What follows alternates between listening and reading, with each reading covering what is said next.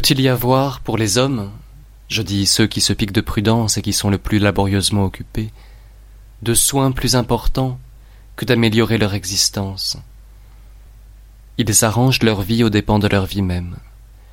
Ils s'occupent d'un avenir éloigné. Or, différer, c'est perdre une grande portion de la vie. Tout délai commence par nous dérober le jour actuel.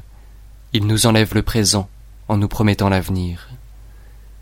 Ce qui nous empêche le plus de vivre, c'est l'attente qui se fie au lendemain. Vous perdez le jour présent. Ce qui est encore dans les mains de la fortune, vous en disposez. Ce qui est dans les vôtres, vous le laissez échapper.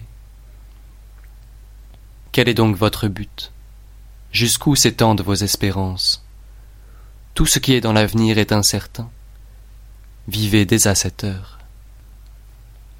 C'est ce que vous crie le plus grand des poètes, et comme dans une inspiration divine, il vous adresse cette salutaire maxime.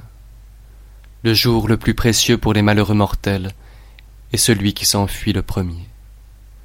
Pourquoi temporiser, dit-il? Que tardez-vous?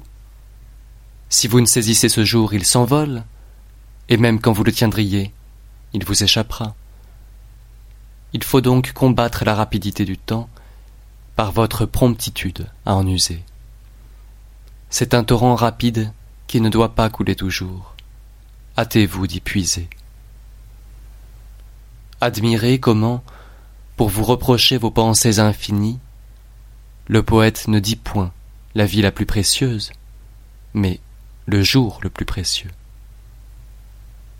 Arrière en présence du temps qui fuit si rapidement, cette sécurité, cette indolence, et cette manie d'embrasser au gré de notre avidité une longue suite de mois et d'années. Le poète ne vous parle que d'un jour, et d'un jour qui fuit.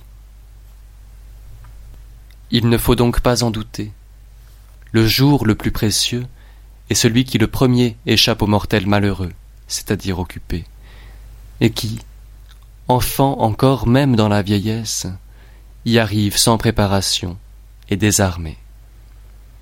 En effet, ils n'ont rien prévu, ils sont tombés dans la vieillesse subitement sans s'y attendre, ils ne la voient point chaque jour plus proche.